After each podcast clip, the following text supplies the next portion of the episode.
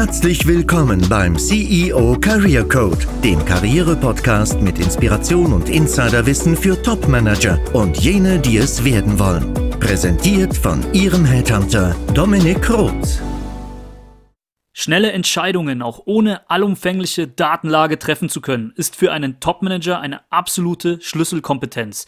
Denn Entscheidungen über einen längeren Zeitraum nicht zu treffen, ist meistens teurer für eine Organisation, als einen raschen Entschluss mit einer gewissen Risikobereitschaft zu fassen. Diesen Leitsatz kennen Sie sicherlich. In Executive Assessments, in denen ich für meine Kunden gewisse Manager und deren Eignung für eine Funktion prüfe, widme ich dem Kriterium Entscheidungsfähigkeit die meiste Zeit. Eine Voraussetzung, um schnell entscheiden zu können, ist natürlich die kognitive Befähigung der Person. Hierfür verwenden wir Testverfahren wie Zahlenreihen und Bildergruppentests, um zu erkennen, ob diese Basis vorhanden ist. Es ist aber nur eine Basis, denn auch ein Brain mit hohen kognitiven Werten im logisch-analytischen Bereich zum Beispiel kann bei schnellen Entscheidungen Fehler machen. Wenn es schnell gehen muss, können Emotionen und Ihr Bauch zu Fehlern verleiten. Und das haben wir auch in der letzten Episode behandelt. Hören Sie gerne mal rein, wenn Sie die noch nicht kennen, denn hierbei haben wir sehr häufige Bias, also Wahrnehmungsverzerrungen behandelt, die vielen nicht bekannt sind. Neben diesen Bias gibt es auch sogenannte Heuristiken, die ganz gut erforscht sind, vor allem von dem Psychologen Daniel Kahnemann, dessen Buch Schnelles Denken, Langsames Denken für jeden Psychologen und vor allem für uns Diagnostiker eine Pflichtlektüre darstellt. Heuristiken sind laut der Definition von Kahnemann Denkhilfen, also Daumenregeln, nach denen wir bei einer Entscheidungsfindung vorgehen, wenn wir nur über begrenztes Wissen und oder begrenzte Zeit verfügen, ergo es schnell gehen muss. Wir sprechen heute über Beispiele für Heuristiken und auch weitere Bias, über die man sich bewusst sein soll, wenn schnelle Entscheidungen notwendig sind. Eine Heuristik, die jeder kennt, sind zum Beispiel Stereotype. Wir denken in Schubladen, da wir einfach nur begrenzte Informationen über andere haben. Und wie jeder weiß, kann das natürlich auch gefährlich werden und zu groben Fehlurteilen führen. Vor allem wenn es um Personen geht, sollte man zweimal hinsehen, das sind wir uns und den anderen auch gewissermaßen moralisch schuldig. Wen würden Sie als Polizist anhalten? Den vollbärtigen Jugendlichen im gepimpten Dreier BMW oder den Mit-50er im Passat Kombi, um auf Ihre Quote der Erfassung zu kommen? Ganz klar die erste Person. Wenn Sie die Serie Breaking Bad kennen, wissen Sie, dass der große Fang aber dort lauert, wo man ihn weniger vermutet. Spaß beiseite. Wir wollen ja in diesem Podcast das Thema Karriere in den Mittelpunkt rücken und wir gehen jetzt mal auf die sogenannte Verfügbarkeitsheuristik ein. Denn diese Urteilsheuristik ist vor allem bei schnellen Entscheidungen zu beobachten. Ein Beispiel. Nennen Sie mir innerhalb einer Sekunde spontan ein Ihnen bekömmliches Erfrischungsgetränk. Lassen Sie mich raten, Ihnen fällt Coca-Cola ein, oder? Studien in Amerika haben belegt, dass Coca-Cola zwar bekannter ist, aber bei einem Geschmackstest Pepsi bei den äh, Probanden sehr viel besser abschneidet. Worauf möchte ich hinaus? Wir urteilen nach der für uns am schnellsten verfügbaren Information, also nach der am schnellsten abrufbaren Information. Und so auch in der Beurteilung von Kompetenz. Oft werde ich von einem CEO eines Unternehmens nach einem Vertriebstrainer äh, gefragt, den ich empfehlen kann. Wer mir als erstes in den Sinn kommt, ist dann Dirk Kräuter, einfach weil er sich am stärksten und am besten vermarktet. Aber ist er wirklich der Beste? Sicherlich nicht für jeden Case. Wer ist für eines ihrer Teams die beste Führungskraft? Oftmals ist es der auffälligste und beliebteste, der dann als erstes genannt wird, zumindest so meine Erfahrung. Einfach weil man denjenigen am schnellsten verfügbar im Gedächtnis hat. Und jetzt wollen ihnen esoterische Managementberater erzählen, sie sollen ihrer Intuition folgen. Und das kann eben im Management-Kontext dabei rauskommen, dass man dann den beliebtesten und ähm, lautesten zur Führungskraft macht. Und auch in der Beurteilung von Bewerbern kann es zu Fehlentscheidungen kommen. Wenn eine längere Zeit seit der Auswahlrunde an Bewerbern für einen Job besteht, kann man sich an auffällige Gespräche oder Sympathie intuitiv erinnern, aber nicht an graduelle und wichtige Unterschiede, die man sich eventuell rational aufgeschrieben hat. Wir erinnern uns immer an das Gefühl, das jemand bei uns hervorgerufen hat und nicht an das, was er gesagt hat. Das ist so ein Leitsatz auch der Psychologie und das Gefühl und Emotionen uns täuschen können. Darauf gehen wir hier ein und auch in der letzten Episode gibt es ein paar eindrucksvolle Beispiele. Sie sollten bei Personalentscheidungen rational eine Entscheidungsmatrix als mögliches Tool heranziehen Oder einfach Ihren Nummer 1 Headhunter Dominik Roth anrufen, der innerhalb von kürzester Zeit die wesentlichsten Kompetenzen objektiv analysiert. Jedenfalls gilt, auf das Bauchgefühl zu hören und schnell zu agieren ist bei Personalentscheidungen jeder Art immer gefährlich, da man die schnell verfügbaren Informationen zu einem Gesamturteil bündelt und das meistens unbewusst. Bei Personalentscheidungen bleibt immer ein Restrisiko. Aber hat man eine objektive Basis, kann man dieses auch eingehen und äh, auch schnell entscheiden und eben Prozesse nicht verzögern. Denken Sie dabei aber an die Vermeidung entsprechender Bias und die hier beschriebene Verfügbarkeitsheuristik. Wissen Sie, was ein probates Mittel ist, um Ihre Produkte und Dienstleistungen Ihres Unternehmens höherpreisig zu verkaufen?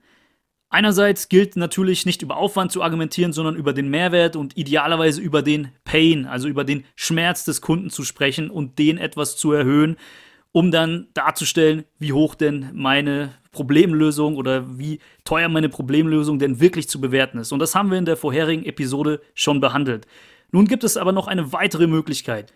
Sie haben also ein sehr hochpreisiges Angebot, das vielleicht schwer zu vertreten ist. Und was Sie tun sollten, ist, Sie sollten jetzt drei Produktkategorien entwickeln. Erstmal eine abgespeckte Version, eine Basis, sozusagen ein Basisprodukt, dann Ihr eigentliches Hauptprodukt ganz visuell ähm, rechts daneben platzieren ähm, in einem Angebot. Und das ist natürlich auch teurer. Und jetzt kommt der Clou.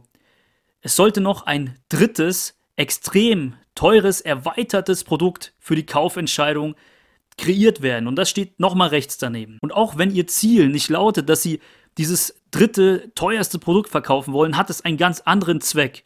Durch den Kontrasteffekt schafft es nämlich einen anderen Referenzrahmen, einen anderen Bewertungsrahmen für den Beurteiler und eventuellen Käufer. Dieser sieht das mittlere Produkt nicht mehr als überteuert an, sondern beurteilt es im Verhältnis vor allem zu der noch viel teureren Variante. Wir beurteilen Sachverhalte und Personen immer im Verhältnis zu einem Referenzrahmen. Man nennt diesen Denkfehler Tendenz zur Mitte.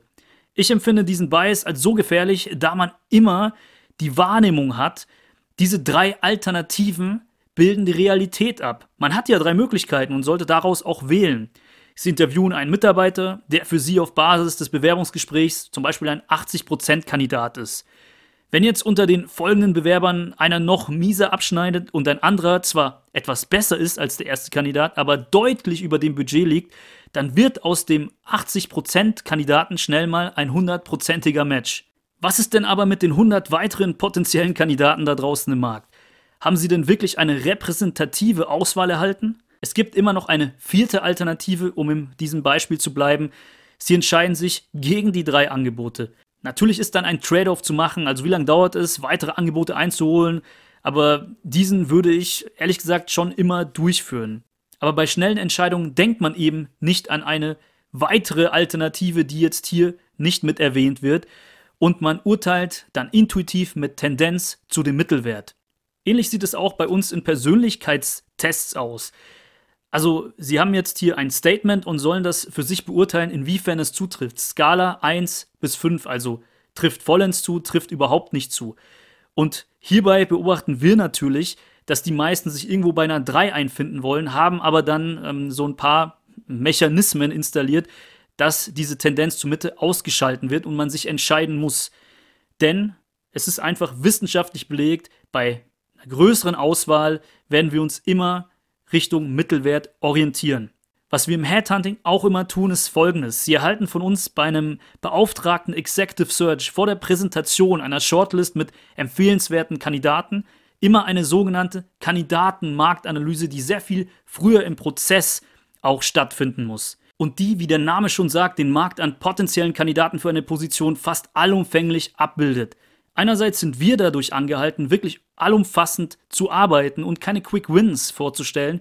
Und andererseits kommt bei Ihnen als Kunde nicht mehr die Frage auf, gibt es denn noch weitere Kandidaten? Denn Sie sind ja im gesamten Prozess transparent immer informiert und abgeholt worden. Und noch nie hat sich dann jemand über die Schnelligkeit der Arbeit beklagt, dass so etwas dann zwei Wochen länger dauert. Denn es ist immer wichtig, Transparenz zu haben. Wenn Sie also Interesse haben, mehr darüber zu fahren, über unseren Approach im Executive Search, dann schreiben Sie mir gerne eine Mail. Die Kontaktdaten finden Sie in den Shownotes unter Details zu dieser Folge. Nochmal zurück zur Tendenz zur Mitte. Also, ich konkludiere, vor allem wenn Sie wenig Informationen vorliegen haben, also sich in einem Bereich nicht auskennen, verleitet uns unser Bauch immer zu, dieser Entscheidung den Mittelwert zu nehmen. Es ist wichtig zu hinterfragen, was ist für mich wichtig und die anderen Varianten vielleicht einfach nicht zu beachten, also zumindest nicht im Kontrast zu beurteilen. Oder auch abzuwägen, inwiefern kann ich mir eine Verzögerung der Entscheidung leisten, kann ich mir noch ähm, weitere Angebote einholen und wer kann als Experte vielleicht auch Abhilfe schaffen. Wenn natürlich das mittlere Angebot dann in diesem Fall Ihren Kriterien entspricht, spricht nichts dagegen, es zu wählen, aber nehmen Sie es nicht als günstiger wahr, als es tatsächlich ist, nur weil es teurere Alternativen gibt. Einen Bias möchte ich noch anführen in dieser Episode, der bei Beurteilungen von Personen extrem oft auftritt. Es handelt sich um den sogenannten fundamentalen Attributionsfehler. Dieser besagt, dass wir den Einfluss der Persönlichkeit anderer auf deren Verhalten, das wir beobachten, systematisch überschätzen und dafür die situativen Gegebenheiten, sage ich mal, unterschätzen. In Bewerbungsgesprächen wird zum Beispiel oft unterschätzt, dass auf Seite des Arbeitgebers fünf Personen sitzen, vor allem wenn es das dritte oder vierte Gespräch, ähm, also Erstgespräch ist, und äh, ein, das, das Szenario jetzt für den Arbeitgeber natürlich dann schon gewohnt ist, aber für den Bewerber, der zum ersten Mal auf die Beteiligten trifft, das eine sehr ungewohnte Situation darstellt, auch für seinen Alltag. Eine semi-gute Performance auf Basis eines solchen Erstgesprächs jetzt nur internal zu attribuieren, so nennt sich das im Fachjargon, also der Persönlichkeit des Bewerbers zuzuschreiben, wäre einfach nicht valide. Oftmals wundert mich auch, wie anders sich ein Kandidat verhält, den ich vorinterviewt habe, also bilateral, und dann bei meinem Kunden präsentiere. Daher sollte es immer ein Zweitgespräch im Prozess geben, am besten in derselben Konstellation, um diese Komponente der Situation, vielleicht auch durch den Gewohnheitseffekt, zu eliminieren und dann wirklich intern attribuieren zu können, also auf die Persönlichkeit Rückschlüsse ziehen zu können. Andersrum sind auch Gruppenassessments, in denen mehrere Bewerber gleichzeitig in einer Situation beurteilt werden, bezüglich der Validität fragwürdig. Da hier sozial erwünschtes Verhalten auftritt und die Situation das Urteil maximal verwässert. Auch spielen hier Verzerrungen wie Extraversion und Dominanz eine zu große Rolle, aber das würde jetzt zu weit führen an dieser Stelle. Es gilt also immer die Situation, auch wenn die für Sie jetzt nicht besonders ist, mit ins Urteil einfließen lassen zu können. Also sie auch als besonders zu beurteilen, vor allem in Bewerbungsgesprächsszenarien. Ich kann gerne auch eine Folge zu den häufigsten Bias im Forschungsgespräch veröffentlichen, wenn Sie daran Interesse haben. Dadurch müssen Sie sich dann für diesen Kontext nur ein paar merken und können automatisch validere Auswahlentscheidungen treffen. Mein Vorschlag, schreiben Sie mir doch gerne bei iTunes eine sehr gute Bewertung mit dem Wunsch nach dieser Episode und dann kann ich dem Wunsch auch gerne nachkommen. Auch werde ich im Zuge des Podcasts natürlich immer wieder auf Bias eingehen, da diese für unsere Karriere einfach, meines Erachtens zumindest, essentiell sind. Denn einerseits ist es natürlich dienlich, das Wissen zu haben, wenn wir andere überzeugen wollen und diese Bias für uns nutzen möchten, aber auch wenn wir selbst in der Beurteilerrolle sind, sollten wir diesen natürlich nicht auf den Leim gehen. Für heute ist die Message ganz klar. Schnell entscheiden zu können, ist im Management eine Schlüsselkompetenz, aber vor allem sollte man sich dabei zumindest über die bereits erwähnten Bias klar sein und seinen eigenen Bauch nicht überschätzen. Vielleicht mache ich noch ein kurzes Summary, also über welche Bias haben wir denn in dieser und der letzten Episode, als es sehr stark auch um Emotionen und Bauch ging, gesprochen. Erstens Neglect of Probability, Verlustaversion, Endowment-Effekt, die Sunk Costs sprachen wir an. Hier in der Folge Verfügbarkeitsheuristik, Kontrasteffekt bzw. Tendenz zur Mitte und eben der fundamentale Attributionsfehler. Ich hatte Ihnen ja auch in der letzten Episode eine Ausnahme versprochen, also bei der es weniger gefährlich ist, ähm, ich sag jetzt mal, auf sein Bauchgefühl zu hören. Urs Meier, der bekannte Schiedsrichter, hat hier nämlich eine klare Meinung, denn auch er muss ja sehr schnelle Entscheidungen treffen und dabei eigentlich immer auf seinen Bauch hören. Also als Schiedsrichter hat man jetzt nicht die Zeit, irgendwie Analysen zu fahren, sich Meinungen einzuholen. Zumindest war das auch zu Zeit von Urs Meier in einem Halbfinalspiel nicht möglich. Und er ist ja auch für seine sehr guten Entscheidungen bekannt in diesen Stresssituationen. Aber er konnte das nur tun, also schnell entscheiden und auf seinen Bauch hören, da er über eine immense Expertise verfügt und fast jedes Szenario auf dem Feld schon kannte.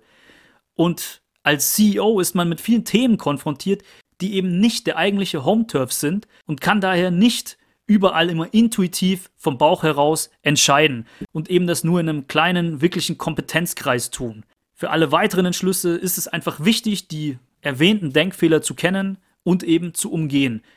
Bias treten nämlich meistens dort auf, wo die Expertise nicht so fundiert vorhanden ist und wir dennoch schnell entscheiden müssen. Denken Sie daran, den Podcast zu abonnieren und ich wünsche Ihnen viel Erfolg bei Ihren künftigen wichtigen Entscheidungen. Ihr Dominik Roth.